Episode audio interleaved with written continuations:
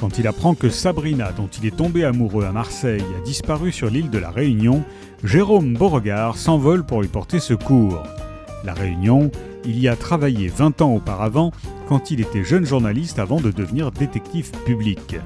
Sabrina, la femme aux cheveux rouges, la femme qui mangeait des fleurs, est en grand danger dans le cirque de Mafat où elle a été vue pour la dernière fois.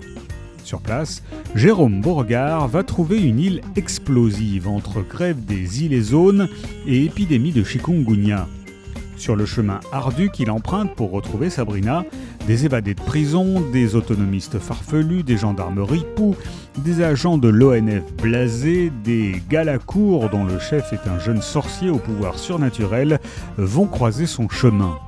Tous, sauf une journaliste qui connaît les dessous de l'île sur le bout des doigts, sont attirés par le sex-appeal ravageur de Sabrina que l'on a croisé ici, que l'on a croisé là, et qui a la particularité de non seulement manger des fleurs, mais aussi le cœur des hommes les plus endurcis.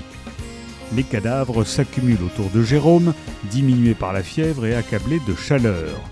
Retrouvera-t-il Sabrina Zatis de Question? Entre l'humour à la OSS 117 version ciné et flegme faussement dilettante, Jérôme Borgard n'est pas seulement un justicier au grand cœur, c'est un témoin avisé de notre époque troublée. La femme qui mangeait des fleurs de Guillaume Chérel est parue chez Melmac.